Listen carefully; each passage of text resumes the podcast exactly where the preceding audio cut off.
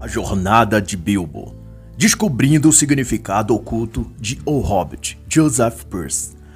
Não venho aqui trazer um audiobook ou narração do livro, mas uma análise onde comento aspectos e passagens relevantes da obra e que pode conter ilações, comparações ou exemplificações para com a cultura política do dia ou eventos atuais.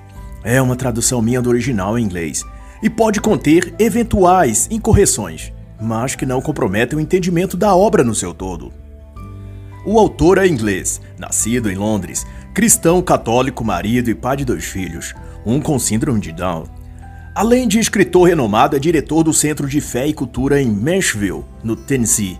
Atuou também em outras escolas e universidades, e também como editor-chefe no prestigiado periódico nos Estados Unidos. Dentre suas obras notórias estão A Jornada de Bilbo, em 2012, e A Jornada de Frodo, em 2015. Sua conversão veio de um toque divino milagroso em sua alma e em sua mente. Ele foi lapidado desde os escritos de Chesterton, Lewis e Tolkien, sobre o qual ele nutre até hoje profunda admiração e gratidão. Quanto à obra em si, o autor nela confronta os valores seculares de nosso tempo e extrai da obra de Tolkien os elementos críticos à cultura materialista aos gostos fugazes e à superficialidade e ceticismo da chamada Era Moderna.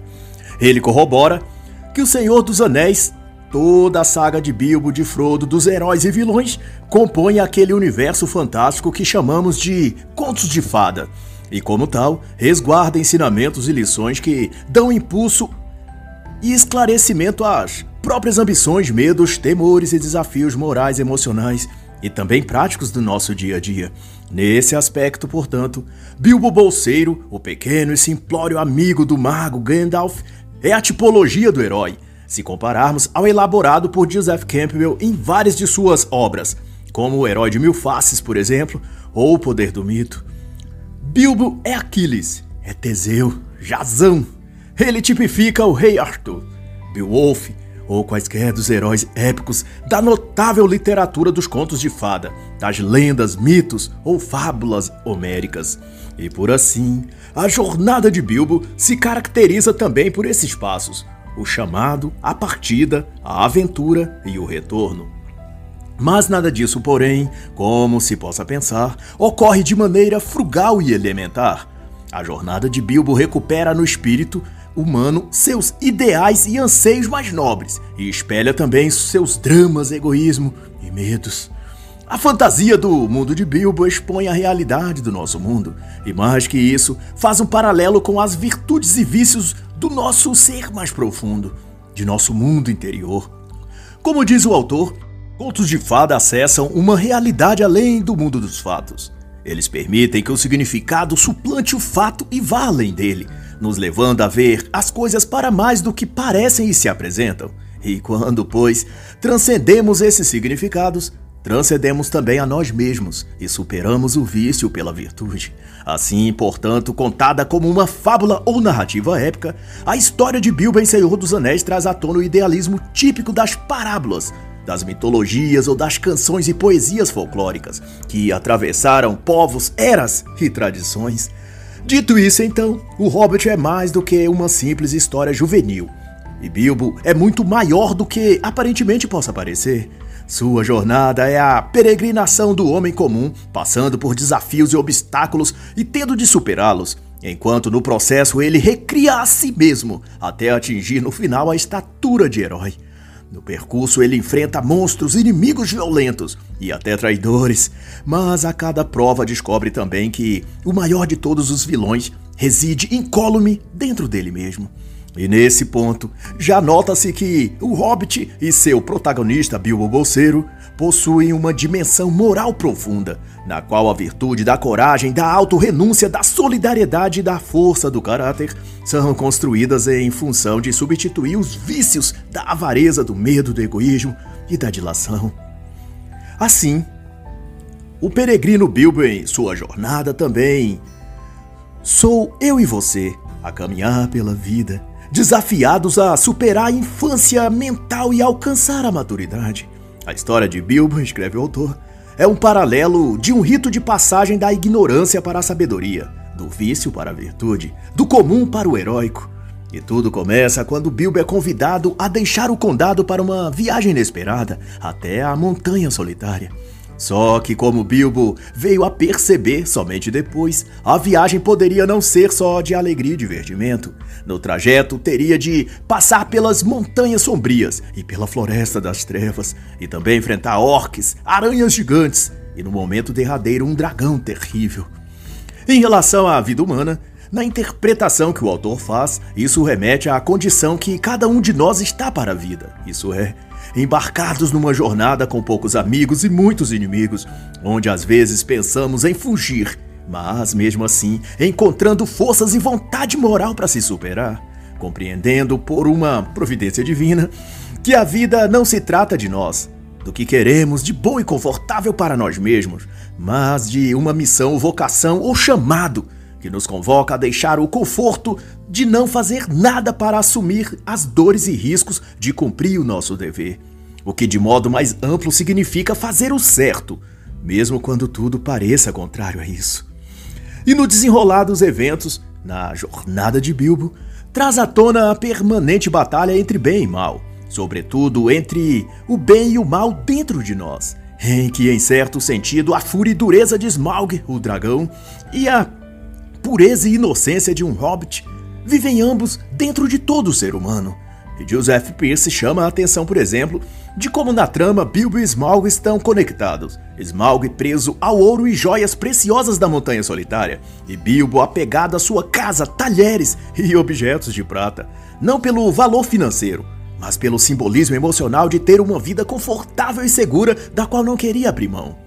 E Pierce postula que esse é também o mal que se aloja em nosso ser, o de cultivarmos apegos às coisas que não deveriam significar tanto na ordem de valores em nossa vida. As pérolas, o ouro ou moedas. No grande salão do tesouro, nos reinos dos anões, tomado por Smaug, para nada serviam ao dragão. Tudo o que ele fazia era dormir sob o ouro. Mas assim também a nossa vida, infere o autor deitado sob nossas ganâncias, desejos incontrolados e concupiscências, sem notar que o desejo de ter cada vez mais e de obter, de tomar para si, mesmo sem nunca usar para o bem de outros, também pode ser uma armadilha, uma provação posto no caminho para superarmos. Quando cedemos à tentação, caímos e viramos prisioneiros de nossos vícios. Porque se cita o Evangelho quando diz que Onde estiver nosso coração, ali está o nosso tesouro. E da mesma forma que esmalgue aquilo que não lhe servia para nada, afinal, que utilidade moedas e joias preciosas serviria para o dragão? Os utensílios de prata para Bilbo. Tudo isso só serviam para enfeitar a prateleira. Era um item de decoração adornando a vaidade e prendendo Bilbo a uma existência puramente material. Smaug estava ligado à montanha e Bilbo ao condado mas ambos escravizados em seus corações por um tesouro material, secundário e supérfluo. Mas é assim que os vícios são. Faz aquilo que é transitório e superficial parecer a joia mais preciosa do mundo, a coisa mais importante a se guardar. E na história isso tem um nome, é chamado de a doença do dragão, e todos temem ser infectados por ela. A doença de esmalgo se manifesta causando loucura. Atinge a mente, causando uma cegueira em que o doente só enxerga o brilho elevado de seu tesouro, aquele tesouro que vive em seu coração. E por isso o caminho de Bilbo leva ao encontro com Smaug. É que o coração de ambos está enfermo com a mesma debilidade. Amar aquilo que não tem em si valor. Na obra, o chamado de Bilbo para deixar o condado e se sacrificar numa jornada desconhecida é o caminho de cura para ele. Mas essa resolução não vem sem o sofrimento e a dor de romper o apego que ele tem a seus tesouros emocionais e psicológicos. Por isso, quando ele retorna um ano depois ao condado, sua mobília, objetos e tudo que ele julgava antes importante estava sendo leiloado.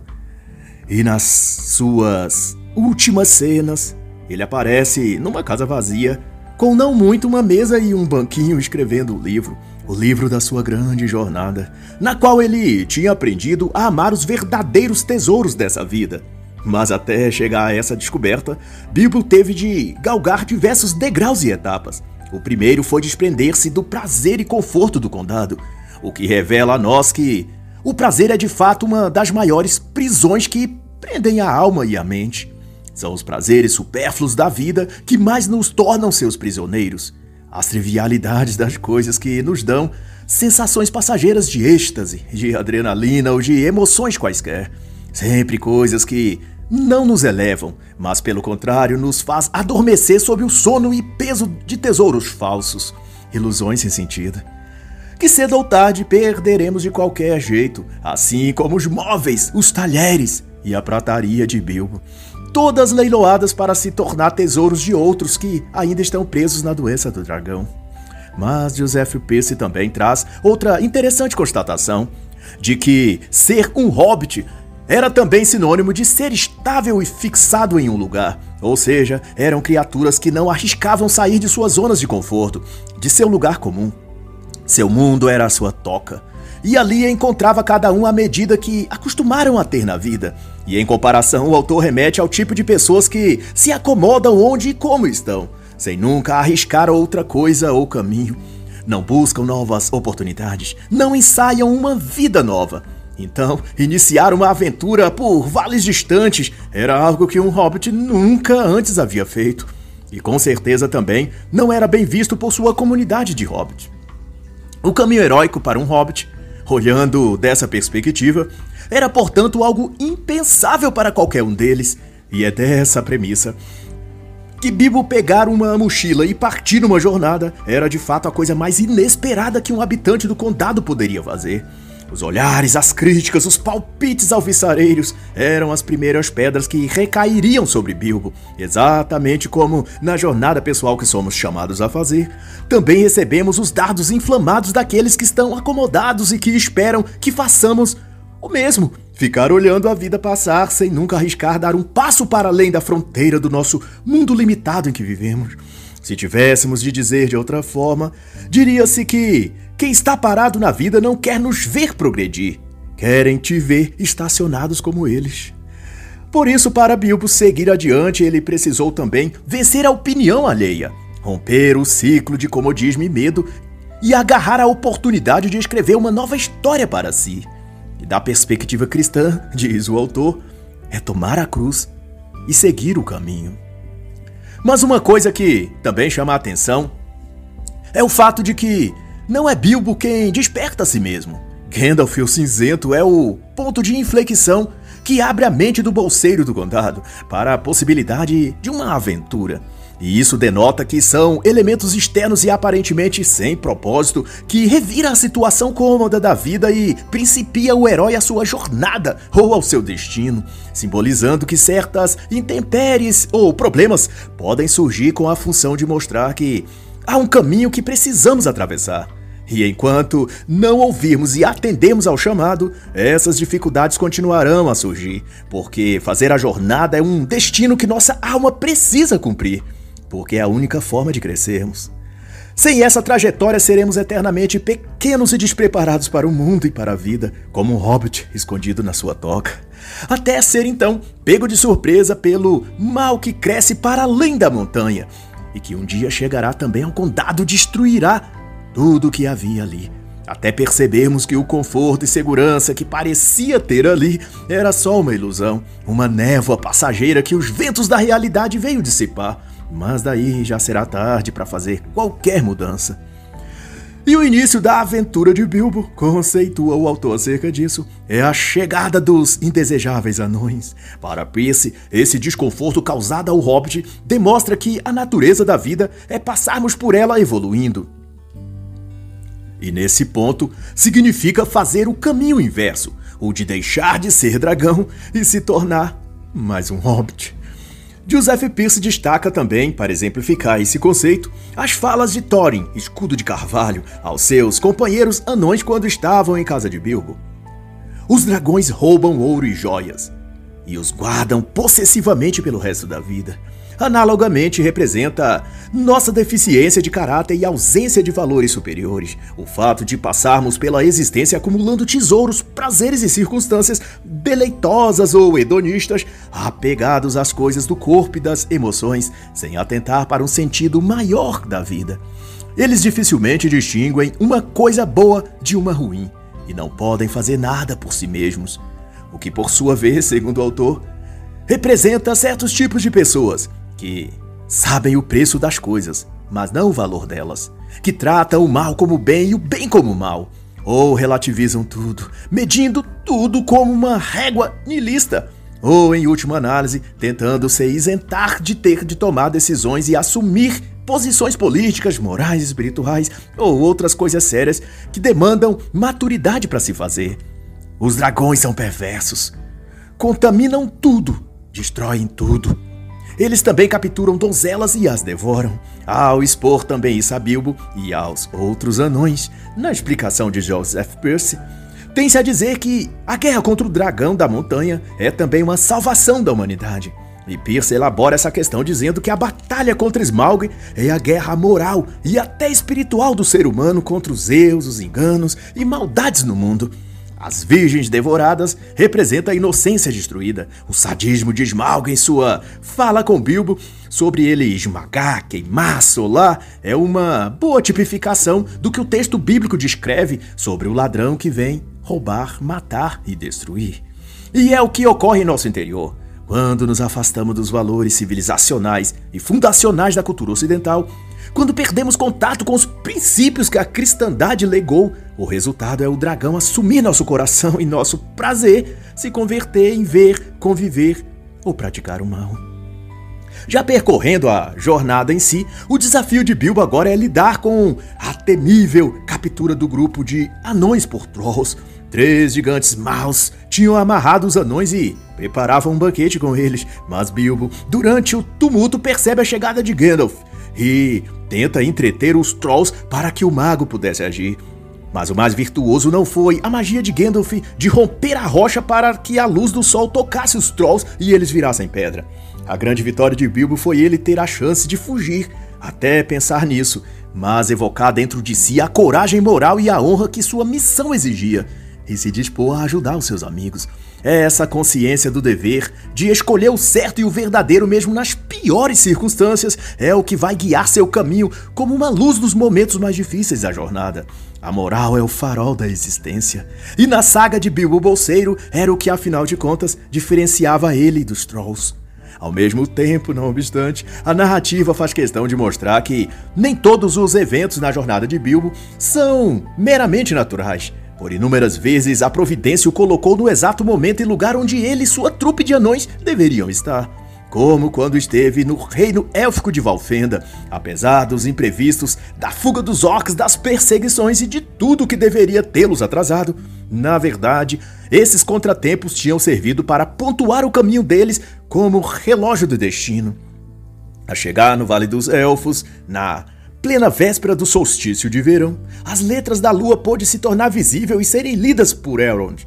Ah, se notar, segundo Pierce, que esses aparentes acasos denota na verdade ao poder cósmico que preenche a tudo e que está lá porque foi colocado por um criador. Claramente mostrando que na jornada de cada um, a fé deve ser mantida como fundamento no qual nossas ações se inspiram. E o autor vai chamar isso de mão invisível da providência, e que a vontade divina é quem governa essa mão. E isso fica também explícito nas palavras de Gandalf ao dizer que havia algo mais em ação além de qualquer projeto do Criador do Anel, e era o destino de Bilbo encontrá-lo, o que é em si um pensamento encorajador. Essa, pois, revelação do Mago Cinzento é o dito posto do que a confiança em algo maior, a fé no transcendente, pode dar sentido àquelas coisas fortuitas que antes não achávamos explicação, e encorajar e dar ânimo quando também estivermos diante de momentos e situações que não achamos razões imediatas para aquilo que está a ocorrer. A fé não traz apenas sentido, mas também motivo para continuar. Assim, nessa comparação, o herói em sua jornada atravessa também uma crise de fé, onde constantemente ele é desafiado a manter a esperança enquanto é jogado de um problema a outro, parecendo que está no mar à deriva, sendo prestes a afundar com sua embarcação. E estes ventos, chuva e rochas, e a noite escura, parecem que nunca irão acabar. Quando Bilbo e a companhia de anões escaparam dos Trolls, caíram no buraco de orcs. quando fugiram dos orcs, foram cercados por lobos monstruosos, os orcs. Quando se livraram com a ajuda das águias, se viram ameaçados por uma forma de metamorfo, um troca-pele chamado Beowulf, que embora fosse um homem de bom coração durante o dia, Virava um enorme urso à noite, cujo instinto poderia torná-lo letal a qualquer um deles. Mas, como se já não bastasse, depois dessas lutas todas, eles ainda teriam de chegar à Montanha Solitária a tempo da última lua do outono brilhar no céu junto com o sol, para que formasse o dia de Durin e os raios iluminassem a fechadura, que ficaria visível àquele que estivesse ao lado da tal pedra cinzenta. Qualquer outra pedra não produziria o efeito devido, tinha de ser a exata pedra cinzenta.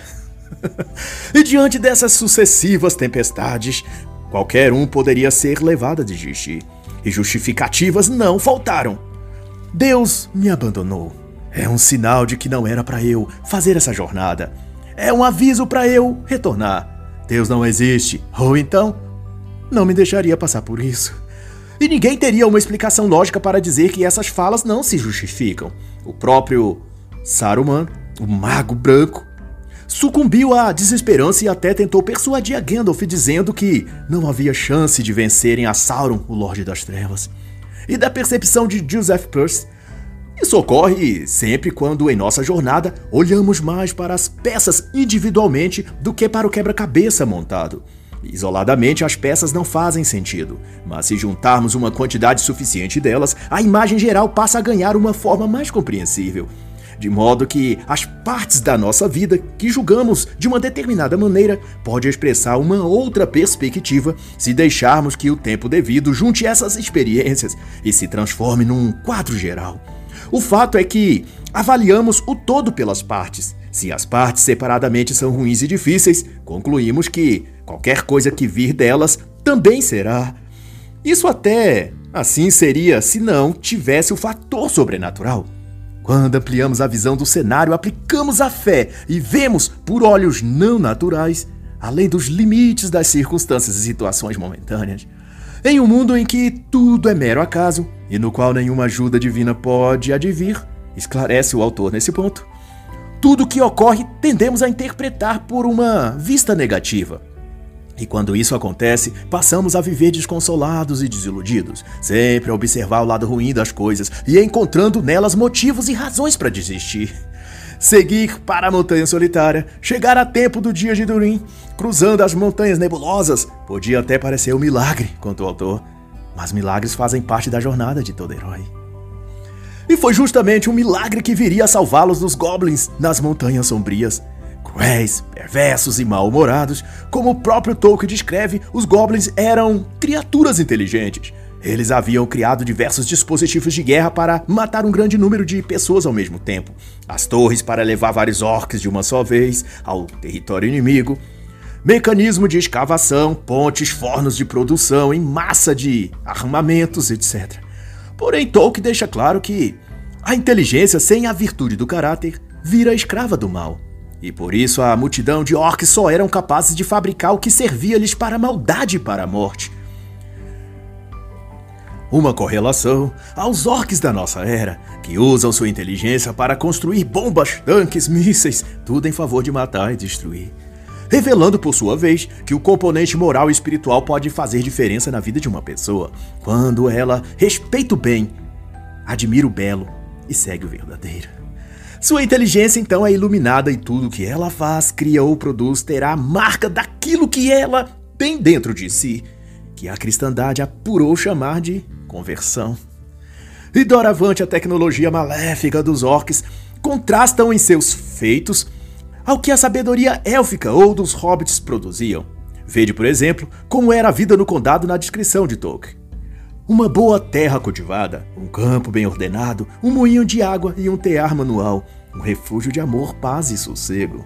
Mas aqueles que servem às sombras, trolls, goblins, dragões, empreendia uma batalha contra tudo que pudesse ser chamado de belo, justo e verdadeiro.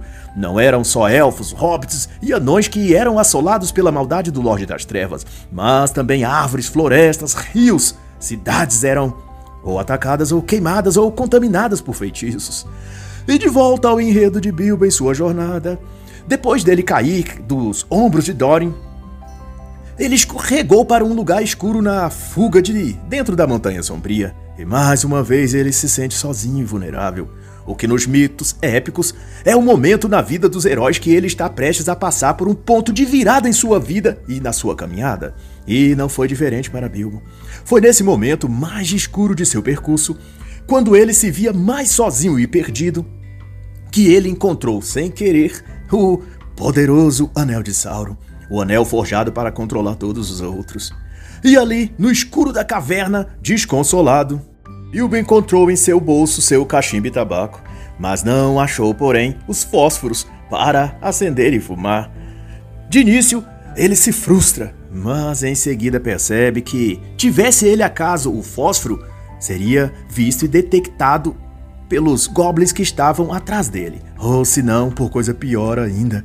Essa parte mostra-nos outra vez a ação caridosa da providência, revelando que às vezes a falta e a necessidade podem ser deveras um artifício divino para nos guiar em segurança a uma etapa melhor. Ter perdido os fósforos não foi ruim. Foi necessário para que Bilbo conseguisse fugir daquele buraco sem ser de novo capturado. Era a mão invisível providencial, escreve o autor. E na sequência, a criatura Gollum perde no jogo de enigmas entre ele e Bilbo. E como, no acordo, o monstruoso e feio Manjaléu teve de o conduzir à saída da gruta.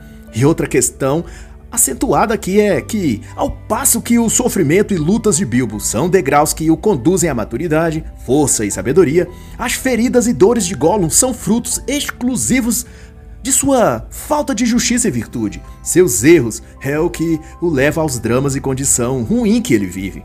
E Percy nos lembra que Tolkien descreve o Golo como miserável, perdido e só.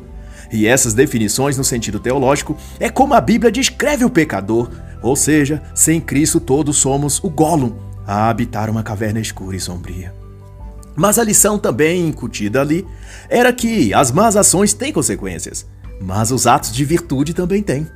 Ao mesmo tempo que Smeagol sofre os efeitos das suas escolhas e decisões egoístas, passionais e hedonistas, de igual modo, mas em sentido proporcionalmente oposto, a misericórdia e piedade ofertada por Bilbo a Gollum de não matá-lo quando teve oportunidade na caverna da Montanha Sombria, resultou em ele destruir o anel, arrancando-o de Frodo na Montanha da Perdição, junto com o próprio dedo onde estava o anel. Frodo havia falhado em lançar no fogo o Anel de Sauron e repetiria o erro dos ancestrais de Aragorn, que, tendo a chance de destruir o Anel após a derrota do exército de Sauron nos Portões de Mordor, na Segunda Era, Isildur não conseguiu se desligar do Anel e desistiu de jogá-lo no fogo. E o mesmo ocorre então com Frodo, que se sente ligado ao Anel e não quer desfazer-se dele na hora final. Toda a Terra-média cairia na escuridão permanente se não fosse Sméagol ter aparecido, saltado sobre ele, arrancado seu dedo numa mordida, e na luta se desequilibrado e caído ele e o anel no Lago de Fogo.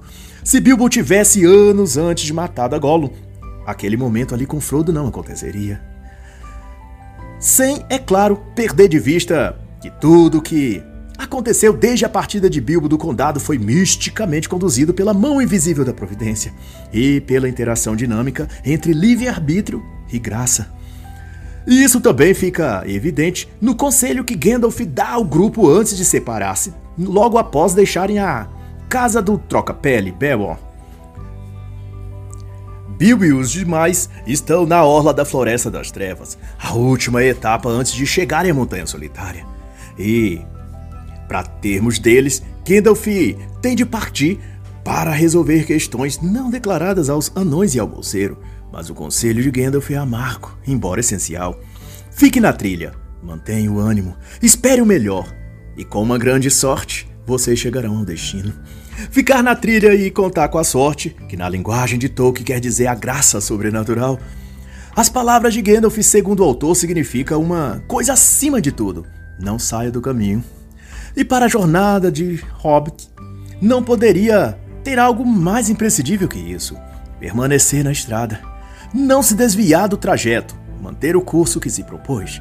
E seguir o caminho, no sentido metafórico, é manter-se ao lado do bem, escolher perseverantemente a verdade e a justiça, o que é direito, de boa fama e o que traz paz ao espírito. Repare que na trajetória de todo herói, nos mitos e fábulas, surge sempre um personagem ou evento específico para tirá-lo do caminho. Alguém aparece para mostrar um atalho, pedras ou algo assim para obstruir a passagem do herói e fazê-lo mudar a rota. Às vezes a bruxa se disfarça ou envia alguém para distrair o herói fingindo-se amigo ou para levá-lo a uma cilada, para distante de seu percurso, ou entreter nos vícios e prazeres comuns, até que o herói perca o prazo que tem para chegar a um lugar, ou simplesmente perca a vontade de prosseguir na jornada. Mas ao superar a tentação de sair do caminho, o herói é graduado para a condição de guerreiro. Ele deixa de ser o viajante ou aprendiz para então ser alguém qualificado na batalha. E isso fica destacado na jornada de Bilbo, na comparação de dois episódios. No primeiro, ele é apresentado como um hobbit assustado e inseguro, fugindo de goblins na Montanha Sombria, mas sendo carregado nas costas por um anão. Então ele cai, rola para um buraco escuro e lá interage num jogo de adivinhação com Gollum, ao risco de perder sua própria vida. No segundo momento, ele está cercado de aranhas gigantes que quer devorá-lo. Os anões capturados e imobilizados, mas ele não foge nem sobe nas costas de ninguém. Ele luta e mata com um golpe de espada a temível e mortal inimigo aranha. E para Percy, é o batismo de fogo que inicia Bilbo no caminho do guerreiro. Na linguagem da psicologia, ele deixou a infância mental para entrar na vida adulta. Mas outra coisa que o autor chama também a atenção Repara o fato de que, nessa situação das aranhas e logo depois de fugirem dos elfos, onde estavam como prisioneiros, em ambos casos Bilbo Guerreiro é que salva todo o grupo. Mas isso porque Gandalf tinha deixado o grupo e ido para as Terras do Sul. E para Percy era de novo a providência agindo, pois que o mago se ausentando, justamente Bilbo se elevaria e se tornaria a si mesmo o guerreiro hábil que ele deveria ser. Se Gandalf estivesse ali, não seria Bilbo quem libertaria o grupo, mas o mago, impedindo assim que o hobbit amadurecesse e se tornasse capaz de viver por si próprio. E no sentido análogo de cuidar da própria vida sem ser carregado por ninguém. Na vida real, essa parte quer dizer que muitas vezes o fato de sentir-se sozinho, abandonado por Deus, pelos amigos, pela família, ou ser levado pelas circunstâncias para longe da presença dos pais ou grupos de apoio, é justamente a providência do destino, cuidando para que você aprenda a usar a própria força que tem e ainda não descobriu, para vencer e atingir uma maturidade maior. Quando Deus se afasta, é para você começar a usar as ferramentas e potencial que ele já te deu e que você se recusa a usar, querendo sempre ser o menino assustado que depende de alguém para cuidar de você e te levar nas costas. A mensagem é: você já pode andar com as próprias pernas. E Pierce elenca isso ainda nos seguintes termos: um pássaro só pode se tornar plenamente aquilo que deve ser se ele voar para fora do ninho. Assim tal que o herói só se transforma no guerreiro que está destinado a ser no momento que ele aprende a lutar suas próprias batalhas. E foi fácil de ver que o bolseiro do condado tinha aprendido essa lição. Ao pé da montanha solitária, ele manteve a fé e confiança quando todos os demais anões desabaram em amargura e reclamações. Quando Joalin e até Thorin amaldiçoavam a sua sorte e desistiam de achar a entrada da montanha, Bilbo fazia lembrar que a sorte ou a providência nunca os tinha abandonado, e também ali não iria falhar com eles. E quando todos desciam desconsolados a montanha, Bilbo manteve firme o olhar para a pedra onde a porta deveria estar. Ele a vê fechada assim como os outros, mas esperava que um milagre ou sinal acontecesse e a jornada deles pudesse continuar. Fé, esperança e confiança ao fim, essas coisas se revelaram tesouros mais preciosos do que o ouro dos anões que havia naqueles salões da caverna. E então, um clarão de luz veio sobre a rocha e a parede de pedra se abriu. A fechadura estava agora visível para ser aberta e Thorin, com a chave que trazia ao pescoço, virou-a e deu acesso à grande morada dos anões que tinha sido usurpada por Smaug. E o significante disso é que não importa o quão dura seja a jornada, quão intransponível pareça o obstáculo, ou quão escura é a noite, a luz sempre prevalecerá sobre as trevas. E na linguagem de Tolkien, nesse ponto, elencado por Jeff Pierce, ele vai registrar que, de repente, quando a esperança era mais baixa, um raio vermelho do sol escapou por um rasgo na nuvem e um clarão de luz brilhou. E já de cara para Smaug, o dourado, a primeira coisa que vinha à mente era: para que raios um dragão quer tanto ouro? e a explicação é que aquela era a doença do dragão. Não é que Smaug precisasse da riqueza, é que ele queria o ouro. Sua doença não era precisar, mas querer possuir. O que Percy vai deslindar dizendo que é essa exatamente a doença da nossa era. De querer possuir cada vez mais, de sentir-se na posse de bens, coisas, objetos e até pessoas. Queremos tudo, mas não porque precisamos disso para ser feliz e termos bem-estar. Queremos apenas porque buscamos a sensação de ter mais que os outros, de ser superiores a eles. O desejo de Smaug é, portanto, simbólico aos desejos dos seres humanos, de se sentir melhor do que realmente é. O ouro é símbolo do brilho que buscamos ter nesse mundo, o da aparência, mas que na verdade é falso e irrisório, pois não é naturalmente fornecido como a luz do sol, por exemplo é uma luz substituta do dragão. E Pierce faz ainda a consideração de que o desejo de Smaug é referente ao desejo corrompido do ego humano. Mas o dragão em si representa algo pior do que o humano decaído. Ele simboliza o próprio mal, o diabo ou seus anjos caídos. Ele aponta que, na iconografia cristã, os dragões são significantes das criaturas espirituais que chamamos de demônios. A Bíblia chama de besta, a fera com chifres e um terrível poder maligno. O diabo é também chamado de serpente, ou serpente alada, como retrata algumas pinturas antigas. Essa serpente é o dragão com asas, Smaug é a serpente dourada, e a sua doença é o amor às coisas desse mundo. Em sua tática de sedução, ela oferece riquezas às nações e corrompe os reis da terra, assim como o diabo tentou Cristo no deserto, oferecendo tesouros e reinos desse mundo. Como católico, Tolkien sabia que os demônios são reais e sua doença também.